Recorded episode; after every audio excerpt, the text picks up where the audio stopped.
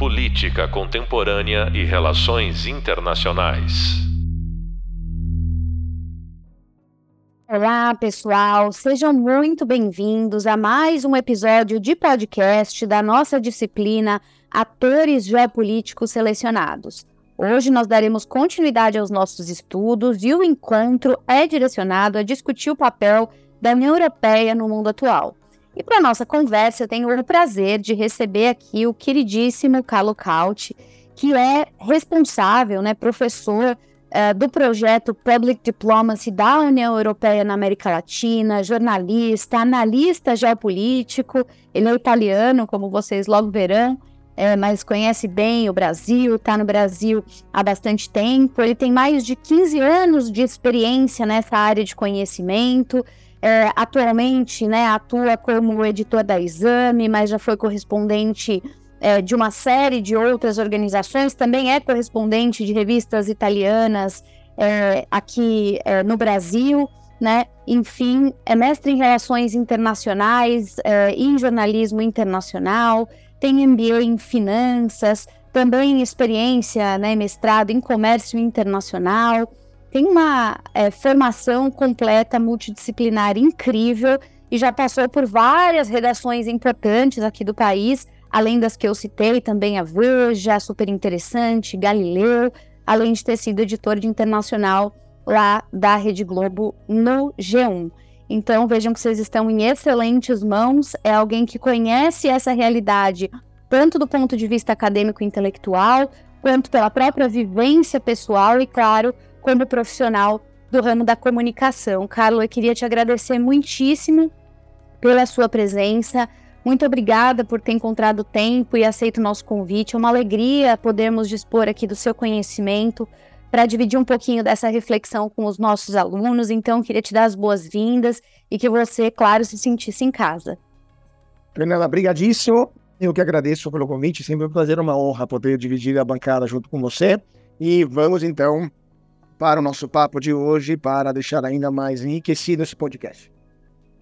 Excelente. Olha, eu tenho feito um exercício com os nossos especialistas convidados de sempre propor como primeira questão uma questão ampla, abrangente, de contexto, para que a gente também consiga nivelar um pouco o conhecimento do nosso público em relação aos desafios de cada uma das regiões que estão aqui sendo estudadas. Então, contigo não vai ser diferente. Eu queria que você nos oferecesse de forma, claro, né, sintética, o, o que você vê como sendo a situação atual da União Europeia, sobretudo no que tange a sua política de integração e também de cooperação num contexto de um mundo que muda tanto e muda o tempo todo. Se você tivesse que apresentar em resumo para alguém que não conhece tão de perto essa realidade, qual seria o raio-x, o diagnóstico de União Europeia que você faria?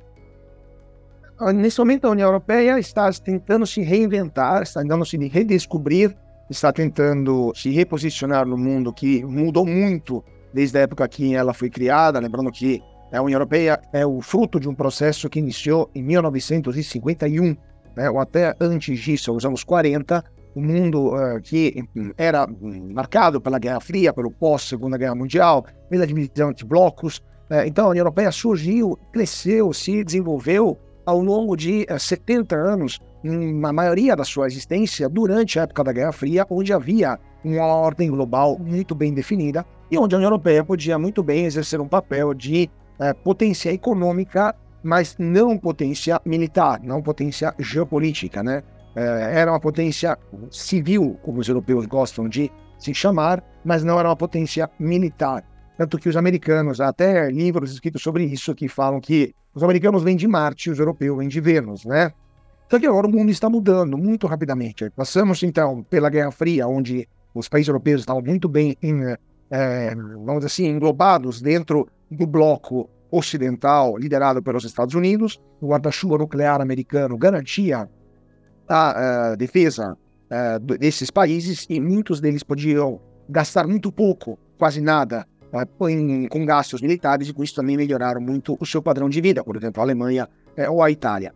Uh, após o final da Guerra Fria, passamos por um 20, 30 anos quase né, de unipolarismo americano, onde os americanos eram a única superpotência, não havia rivais, a Rússia era uma potência de série B, não havia mais ameaças concretas à segurança eh, europeia e, quiçá, internacional, ameaças geopolíticas, tirando o terrorismo, claro, eh, e os europeus continuaram, então, nos 30 anos após a, a, o final da Guerra Fria, eh, a vivenciar esse momento onde era mais importante organizar a estrutura econômica, nessa época que foi introduzido o euro, que o mercado único se tornou é, uma realidade no que a Corte Europeia de Justiça começou a se tornar mais incisiva, que se passou de é, Comunidade Econômica Europeia para uma União Europeia, né, isso em 1993, 94, é, mas esse mundo acabou.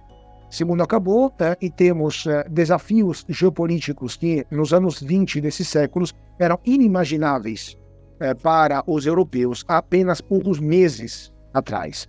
A invasão Rússia, russa da Ucrânia, Uh, o risco que a China se torne também mais um inimigo, hoje já é reconhecido como um adversário estratégico, uh, no caso da invasão de, possível invasão de Taiwan, mas também no caso da um, chegada da China em forças eh, na África, a questão do mundo árabe, né, do relacionamento com o mundo islâmico, mas também do relacionamento com o mundo turco, né, em turcofonia por exemplo, a Turquia está se tornando cada vez mais uma potência emergente, chegando até quase a um conflito no ano passado né, com a França, né, um conflito aberto no Mediterrâneo Oriental.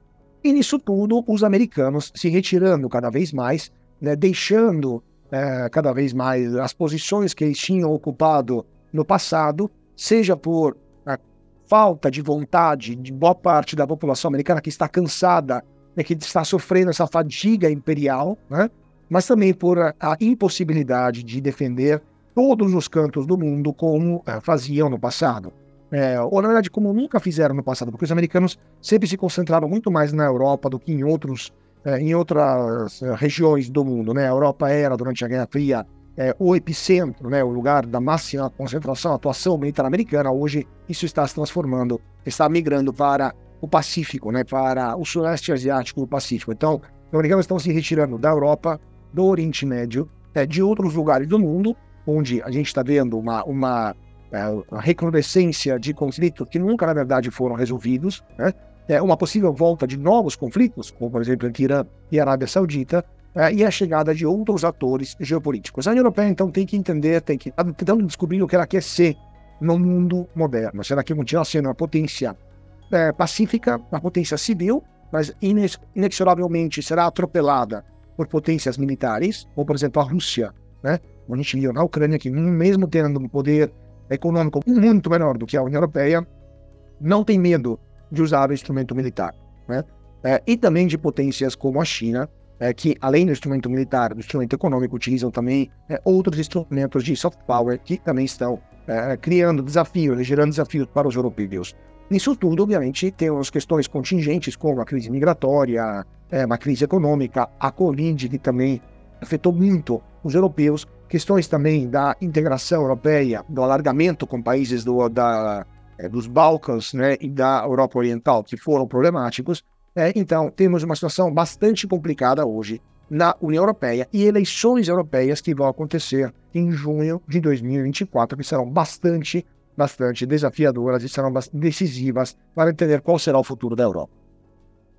Você levantou essa bola e eu justamente vou aproveitar a brecha para te perguntar sobre isso. Quer dizer, quando a gente lista os desafios do continente, né, do bloco, do arranjo, a gente vai desde as assimetrias econômicas até separatismo. Quer dizer, tem um amplo leque de, de questões que poderiam ser eh, discutidas. E boa parte dessas questões, elas não são apenas temas de relações internacionais de integração regional, mas são, antes de tudo, dilemas domésticos pelos quais cada um desses países passa. Então, eu queria te ouvir um pouco mais sobre de que maneira você enxerga os desafios que uh, os países, né, que, enfim, possibilitaram a criação da União Europeia têm vivido em relação à sua democracia e à manutenção de estabilidade política, né, dentro do bloco. Você vê a questão da democracia e das instituições políticas como um gargalo para a União Europeia, assim como foi no Brasil, tem sido, e também nos Estados Unidos, enfim, um dilema permanente de desenvolvimento? Ou no caso europeu, você entende que esse não é, no momento, o desafio principal? Ah, um, olha, Fernanda, há também questões sobre a democracia, mas acho que são menos relevantes do que outros pontos mais, é, vamos assim, é, é, imediatos, de atenção imediata por parte da população europeia. as coisas podem até se misturar, mas a democracia na Europa não é considerada como algo a ser colocado em discussão, não é considerada como algo, como posso dizer, que seja colocado em dúvida, questionamento, né? A questão é que os europeus estão se questionando sobre a eficiência da democracia. Né? Eles não querem acabar com o conceito democrático, com a alternância de poder, com o sistema de check and balance, com a liberdade de expressão, etc. Não são valores negociáveis para os europeus. Né? Isso em linha geral, claro, virando pequenos grupos extremistas dos dois lados do espectro político. O problema é que a democracia no mundo moderno, e esse é o grande debate, está se demonstrando cada vez menos eficiente, menos capaz de responder às exigências é, que os, os, cidadãos têm, que mudam, é, que muito mais rapidamente, que se envolvem muito mais rapidamente do que as instituições democráticas são capazes de acompanhar, é, e também essas instituições aparecem, aparecem pouco capazes de enfrentar a concorrência né, e o desafio né, representado pela China, por exemplo, em termos econômicos, ou pela Rússia, em termos políticos. Então, há uma questão, e também, obviamente, a polarização uh, uh, entre as, uh, os cidadãos é algo que aparece também muito claramente na Europa, especialmente na, em questões ligadas à, à, gestão do fenômeno migratório. Né? Isso é o, é o assunto principal que eu acho que a gente deveria também tratar, porque é aquilo que vai decidir, por exemplo, as eleições de 2024, é aquilo que decidiu o Brexit, é aquilo que vai decidir as eleições agora em outros países europeus, vai decidir agora na Alemanha também, por exemplo, a eleição do Lander da Ásia, né? Então, eh, a questão do fenômeno migratório né, cria polarização, né? a questão do fenômeno da, da, gestão dos direitos das minorias, especialmente sexuais, é, também cria polarização, né? mas em geral tem um problema de os europeus estarem percebendo uma redução constante no seu teor de vida, isso vale para todos os europeus, por causa da concorrência de outros países, de outras regiões que estão é, roubando literalmente, né? estão é, atraindo empresas que antes, antes operavam na Europa Ocidental, que graças a esse desenvolvimento econômico se tornou porção de mundo mais rica, mais desenvolvida, mais culta, mais avançada, né, do planeta Terra, isso por quase é, dois, três séculos, e que agora está vendo uma progressiva redução do seu patamar, do seu teor de vida, que está afetando principalmente as classes mais baixas, que são aquelas os trabalhadores não qualificados, menos preparados intelectualmente, né, culturalmente, né, menos é, capazes de distinguir o que é um corretivo necessário para a democracia e o que é, é um problema, é, vamos dizer assim, estrutural do sistema, e isso acaba levando também à vitória de partidos antissistemas, como, por exemplo, no meu país, tá, o Movimento Cinco Estrelas, né? É, ou, ou, em outros países também movimentos, partidos que dão é, aparentemente soluções simples é, para problemas complexos. Isso a gente sabe que né, para cada problema complexo há uma solução simples, elegante e pontualmente errada. Né? Então, né, eu diria que não é um problema na Europa de é, é, colocar em dúvida é, se a democracia é o melhor sistema é, é, político da gestão da coisa pública. O problema é que há necessidade evidente de corretivos para deixar isso mais eficiente né, e até o momento nenhum país da Europa conseguiu fornecer respostas adequadas para isso. Exemplo em cima de todos, a questão da regionalização das competências, ou seja, na Europa temos o princípio da subsidiariedade, que deveria ser um princípio é, importante, né, porque prevê que as decisões de gestão territorial devem ser tomadas na, uh, pela unidade política né, administrativa mais próxima do cidadão, então, no caso, a prefeitura, se a prefeitura não conseguir, a região, se a região não conseguir, é, a, a, o Estado Nacional, e se o Estado Nacional não conseguir, a União Europeia.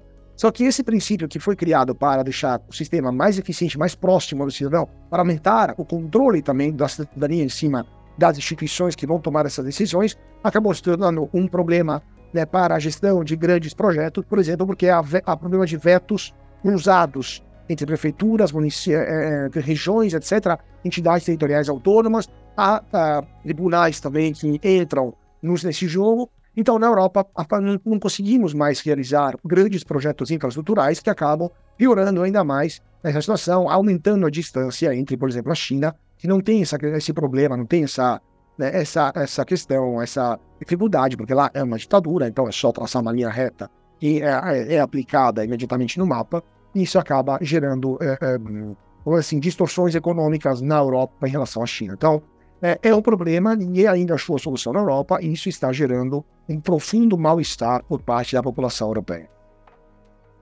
Eu ia te perguntar de aspectos econômicos, mas você enfatizou tanto a dimensão da imigração, que obviamente está correlacionada, que eu queria te dar a chance de explorar um pouco justamente esse fator como sendo um trigger, né, dessa relação que se mistura entre o, o xadrez, o jogo de xadrez doméstico e externo.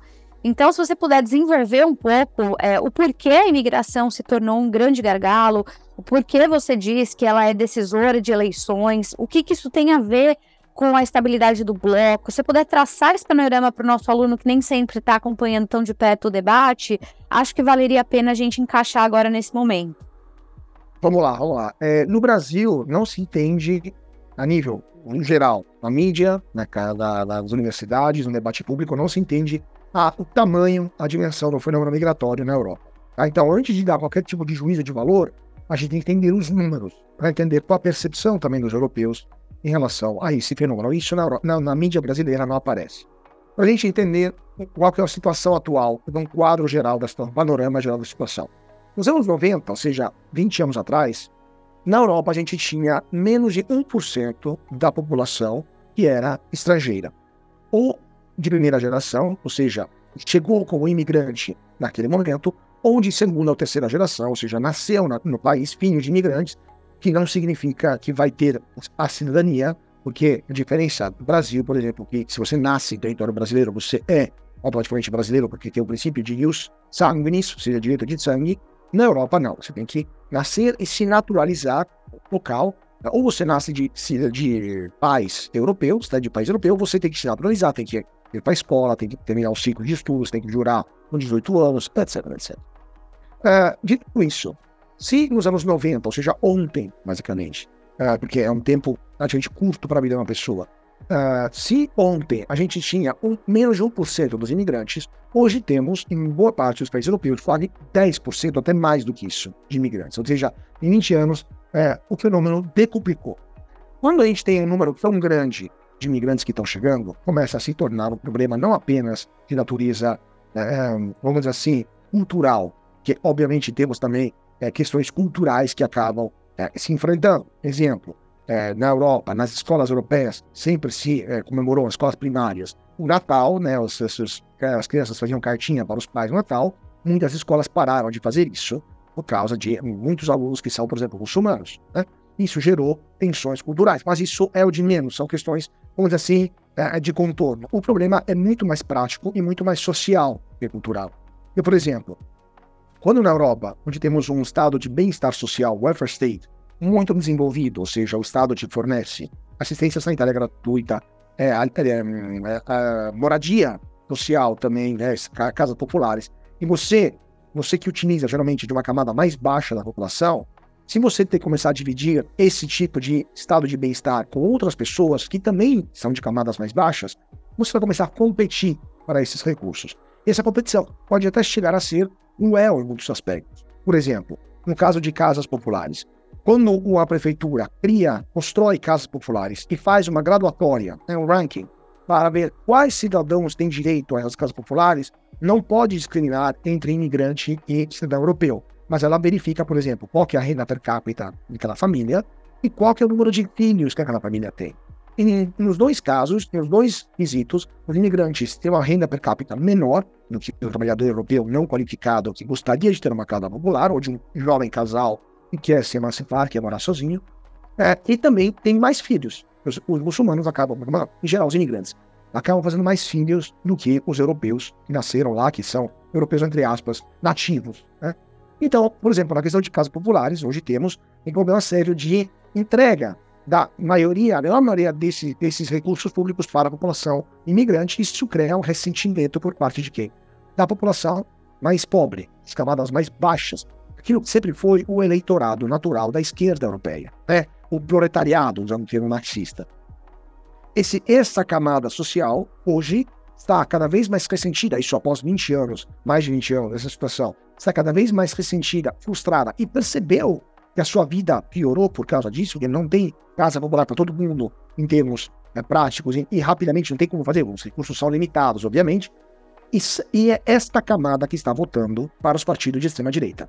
Então, o, uh, a esquerda europeia está diminuindo, está desaparecendo muitas vezes, como aconteceu no, no, caso do Partido Socialista francês, que tinha um presidente da República como, como é, François Hollande até poucos anos atrás, e na eleição seguinte pegou menos de 4, 8% dos votos. Né? Então, e hoje basicamente tem que vender a sua sede porque desapareceu do Partido Socialista na França. Então, por quê? Porque o eleitorado do Partido Socialista francês está votando em massa para Marine Le Pen. Né? Porque Marine Le Pen dá uma solução, de novo, simples, elegante, porém não resolutivo, ou seja, vamos botar todos os imigrantes de volta para o mar. E não é possível fazer isso porque a Europa também, ela, os países europeus, eles assinaram uma série de acordos que impedem é, que, que, isso possa ser feito, impedem, impedem deportações de massa. Acordos como, por exemplo, a, a Convenção da ONU é, sobre os direitos dos refugiados, é, a próprio Tratado de Dublin é, da União Europeia, né, Cola de Dublin, entre outras coisas. Então, é, é, temos essa, essa situação de convulsão social cada vez maior, temos um fenômeno migratório que não para de crescer, não para de aumentar. Por exemplo, é, a gente teve, a partir de 2015, mais ou menos, mas na verdade, o fenômeno migratório começou de forma cada vez mais intensa depois das chamadas primaveras árabes, que na verdade foram um enorme inverno que os países do norte da África estão vivenciando e que piorou ainda mais a sua qualidade de vida, o seu teor de vida, levando mais gente ainda a emigrar. Né? Então a Europa está enfrentando é, centenas de milhares de pessoas que estão chegando todos os anos no litorais europeus, até milhões de pessoas é, que estão chegando na Europa. É, por exemplo, durante a, o pico da, da, da, da imigração em 2015 e 2016. Começa a ser um problema também prático isso. Por exemplo, na Grécia, né, que é um país que é mais próximo do Oriente Médio, durante a crise dos uh, imigrantes, uh, durante a crise dos imigrantes né, sírios, a Grécia recebeu cerca de 2 milhões de imigrantes que chegaram lá. A Grécia tem uma população de 10 milhões de habitantes. Ou seja, a população aumentou 20% em poucos meses. Estamos falando de junho até agosto de 2015, mais ou menos. É óbvio que lá começou a faltar água, começou a faltar espaço no hospital, começou a ter problemas sociais. Criminalidade também aumentou naturalmente. Então, os gregos, não por acaso, nas eleições seguintes acabaram votando um partido de extrema direita com ligações nazistas chamado Golden Dawn, Alma Dourada, né? É, na Alemanha, após a crise, esses imigrantes depois foram para a Alemanha, boa parte, passando através da rota balcânica.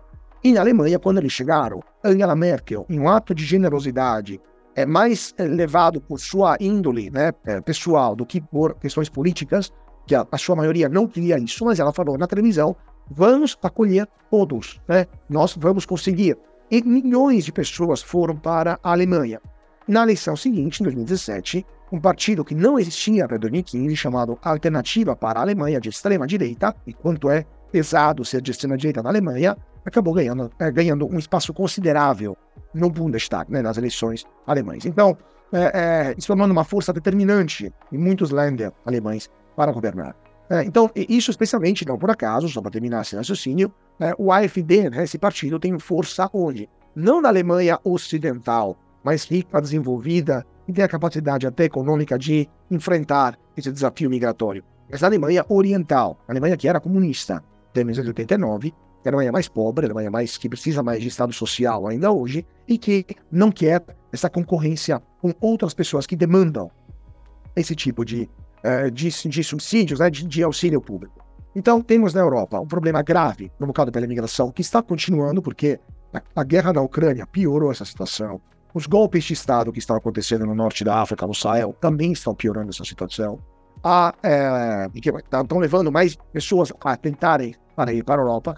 Há organizações de traficantes de seres humanos que estão é, pagando milhões de euros todos os anos, levando pessoas que pagam de 10 a 15 mil euros para essa travessia no meio do Mediterrâneo, e ao mesmo tempo, na Europa não é possível acolher a África inteira, porque falamos de um, de um continente que tem mais de um bilhão de pessoas, é, e a que é muito maior do que a União Europeia, e a Europa que já tem lá mais de 500 milhões de habitantes, e é um espaço muito menor. Então, se você colocar muita gente em pouco espaço, é o que dá mais problemas. E terminando, só voltando ao meu raciocínio inicial, no Brasil não se percebe esse impacto no dia a dia, porque não se tem noção dos números.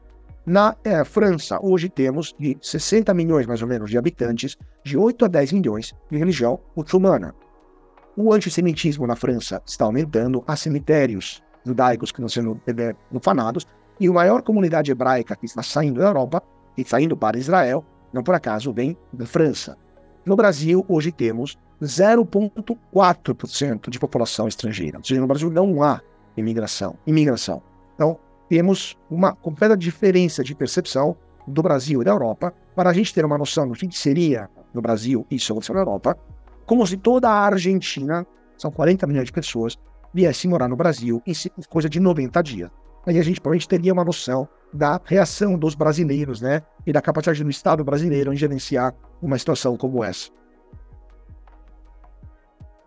Marlu, eu queria justamente entrar na, na seara da Ucrânia, porque você citou a Ucrânia e a guerra contra a Rússia, enfim, é, nesse, nessa chave, né, digamos, é, humanitária e da imigração e dos impactos políticos domésticos na Europa, mas sem dúvida ela reacendeu dilemas geopolíticos, geoestratégicos que, em princípio, são mais é, problemáticos até para a Europa do que mesmo para os Estados Unidos ou outros países é, mais distantes do globo. Na né? Europa, que não apenas tem ali a, a, a, sua dimensão territorial posta à prova, sobretudo do lado leste europeu, mas também que enfrenta as consequências diretas e imediatas, como o fluxo migratório que você citou, além é, da insegurança energética, obviamente sofre com os impactos também é, de abastecimento de alimentos, pressão inflacionária, enfim, tem toda uma cadeia que gira em torno da Ucrânia. Eu queria que você comentasse um pouco como tem sido essa articulação do bloco europeu para lidar com esse desafio e quais são as prospecções que você vê em relação a esse conflito do ponto de vista europeu, que impactos ele pode gerar dentro do bloco. Fernanda, vamos lá. De novo, a Europa está muito dividida também na questão do conflito da Ucrânia, porque há países que sentem isso como uma questão de existencial para eles mesmos, países da Europa Oriental, Polônia, países bálticos, né, é, entre outros, e há outros países que, por outro lado, não consideram a guerra na Ucrânia como uma prioridade para eles, pelo menos em termos geopolíticos. A Irlanda, por exemplo, Portugal, por exemplo, é, é Malta, né, por exemplo, Chipre também, que por questões geográficas ou por questões é, econômicas, políticas ou culturais, pensamos a quantos russos vão lavar dinheiro, quantos oligarcas russos lavaram dinheiro nos bancos de Chipre, em outra percepção da coisa. Agora, na Europa também temos países que tinham, laços econômicos muito fortes com a Rússia e que não querem é, é, acabar com a Rússia, né? querem sim defender o direito ucraniano de existir, é, querem defender a Carta da ONU que prevê a, a inviolabilidade das fronteiras, entre outras coisas. A proibição de uso da, da, Força Armada nas relações internacionais, mas ao mesmo tempo eles querem achar uma solução, uma, uma saída para essa guerra, até para voltar a ter o mínimo de normalização das relações com a Rússia, que não, não vai parar de existir. Né? A Rússia vai desaparecer do mapa e vai estar sempre lá. Outros países europeus, como a Polônia e como países bálticos, eles querem acabar com a Rússia como unidade política. Eles querem, tem até mapas é, que são divulgados por entidades nesse, desses países, quer acabar com esse gigante que eles consideram muito perigoso, que está é, posicionado permanentemente do lado deles né, por causa da geografia. A geografia é destino. Então temos duas, duas percepções, dois jeitos de enfrentar a guerra de forma diferente. Ao mesmo tempo, temos jeitos de enfrentar as consequências da guerra de forma diferente. Porque se na questão, como você falou, questão econômica, vamos supor, o caso do grãos, dos grãos ucranianos. A Ucrânia é um dos maiores produtores do mundo de grãos né, e de cereais. É, o fim da, da, da, da possibilidade da, da Ucrânia de é, escoar esses grãos pelo Mar Negro por causa do conflito é, provocou uma série de consequências graves na economia ucraniana. Parte dos europeus aceitaram adquirir né, esse grão sem pagar imposto alfandegário, lembrando que a Ucrânia não faz parte da União Europeia, então o grão dela exportado para a União Europeia ia ter que pagar imposto alfandegário, a União Europeia decidiu eliminar esse imposto alfandegário, seja grão, entrava de graça, entrava sem pagar nada, mas países da fronteira com a Ucrânia, como a Polônia ou a Romênia, começaram a criar problemas para o escoamento desse grão via terrestre, e que isso criava concorrência com os seus agricultores, é que estão ainda hoje uma força importante econômica e política nesses países. Lembrando que o Partido dos Agricultores polonês sempre foi uma das forças políticas mais fortes na Polônia, pequenos agricultores, né? Então, é, é, por ser de um lado É, a Polônia, por exemplo, o maior aliado da Ucrânia, maior patrocinador da Ucrânia, até em termos de armamento militar, etc. Até melhor, é, de forma indireta, né, de forma, é, assim, é, é, não declarada tropas para lutar do lado dos ucranianos, é, por voluntários, né? Por outro lado, a própria Polônia está criando problemas para o escoamento de grão. E poderia fazer X outros exemplos, é, N outros exemplos de casos como esse. Então, a Europa está dividida na gestão da crise ucraniana. A Europa sabe que não pode é, é, fazer a menos, pelo menos a longo prazo, do gás e do petróleo russo. Já hoje está enfrentando fortíssimas dificuldades para a sua economia. A Alemanha teve que nacionalizar é, a Uniper, que é, é a estatal, agora estatal, é a empresa né, de distribuição de gás. Por quê? Porque o governo alemão impôs para essa empresa é, que não aumentasse as contas de gás para as famílias alemães, para não criar ainda maior mal-estar do que já existe. Né? A inflação está muito mais alta na Europa do que no Brasil, por exemplo. É, temos muitas empresas que não têm mais a capacidade de operar porque precisam dessa energia de baixo custo. O modelo econômico alemão está em frangalhos nesse momento por causa da guerra da Ucrânia.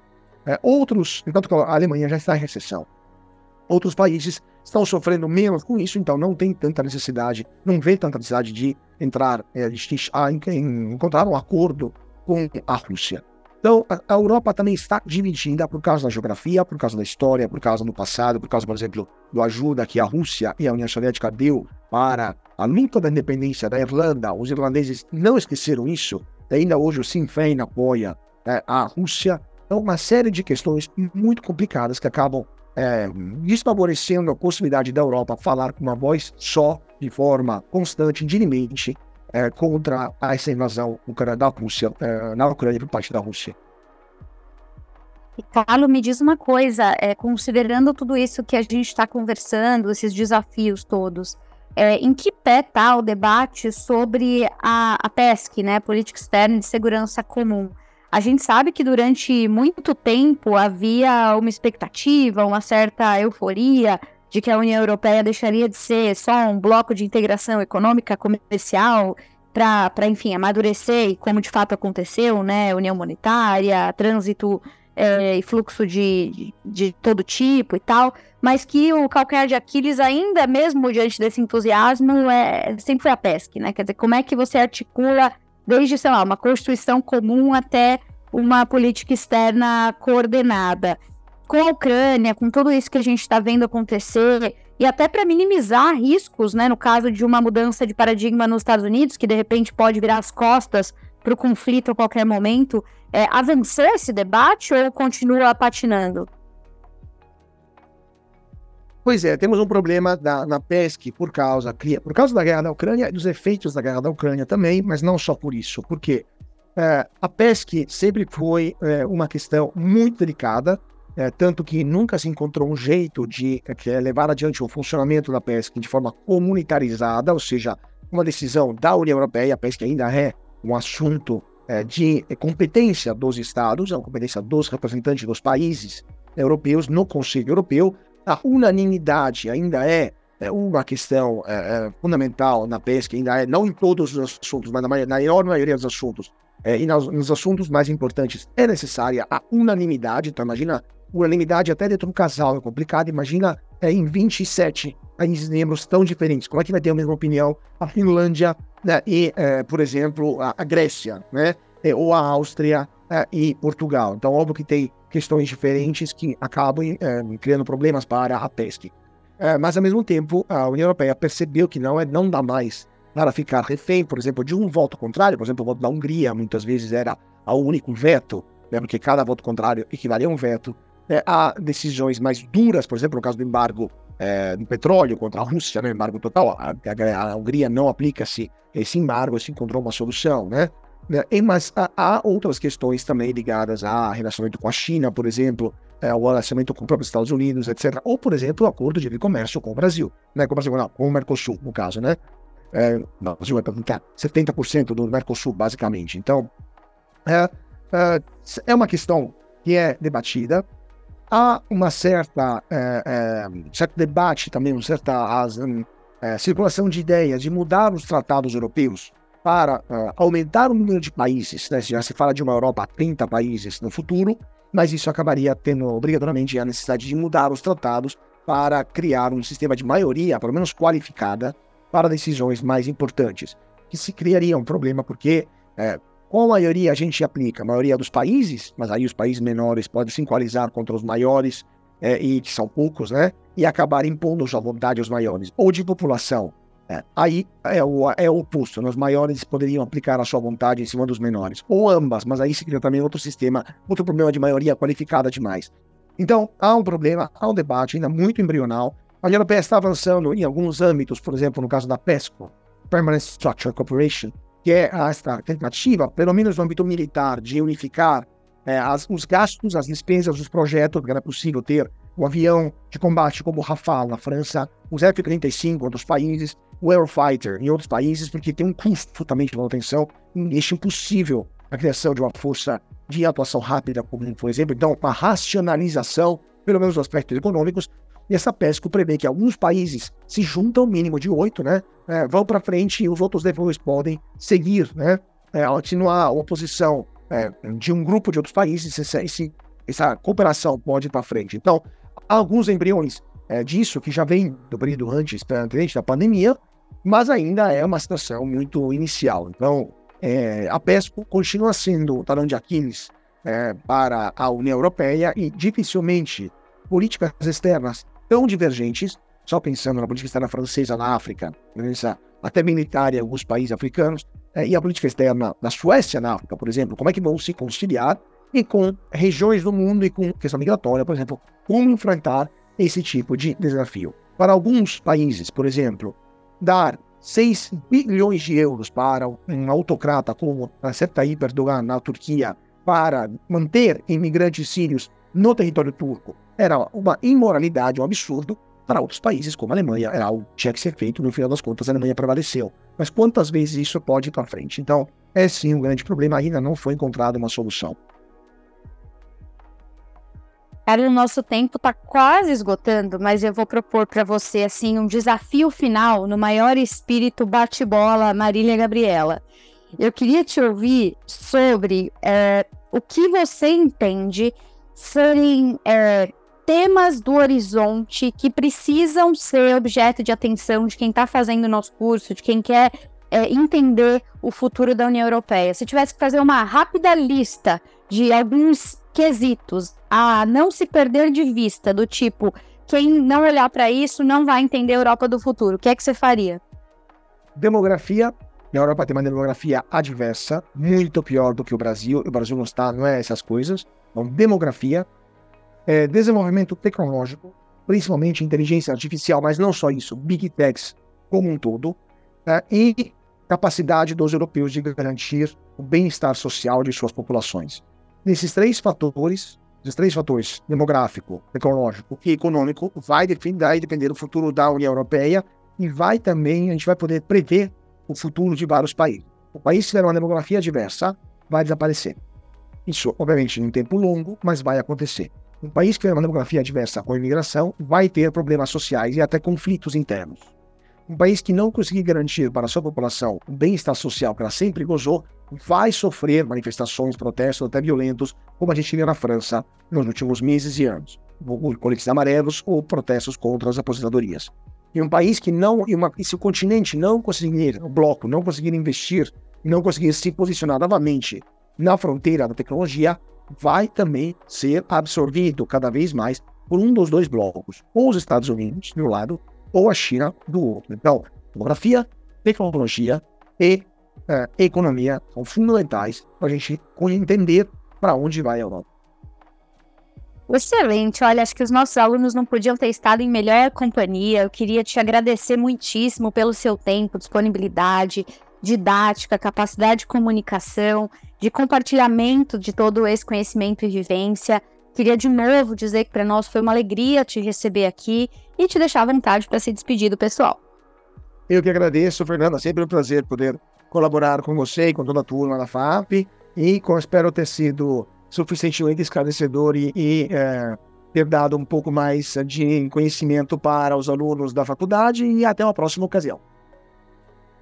A gente que agradece, sem dúvida. E olha só, pessoal, não se esqueçam de dar uma olhadinha lá no Hub Visual, também no Hub de Leitura, como eu já mencionei anteriormente.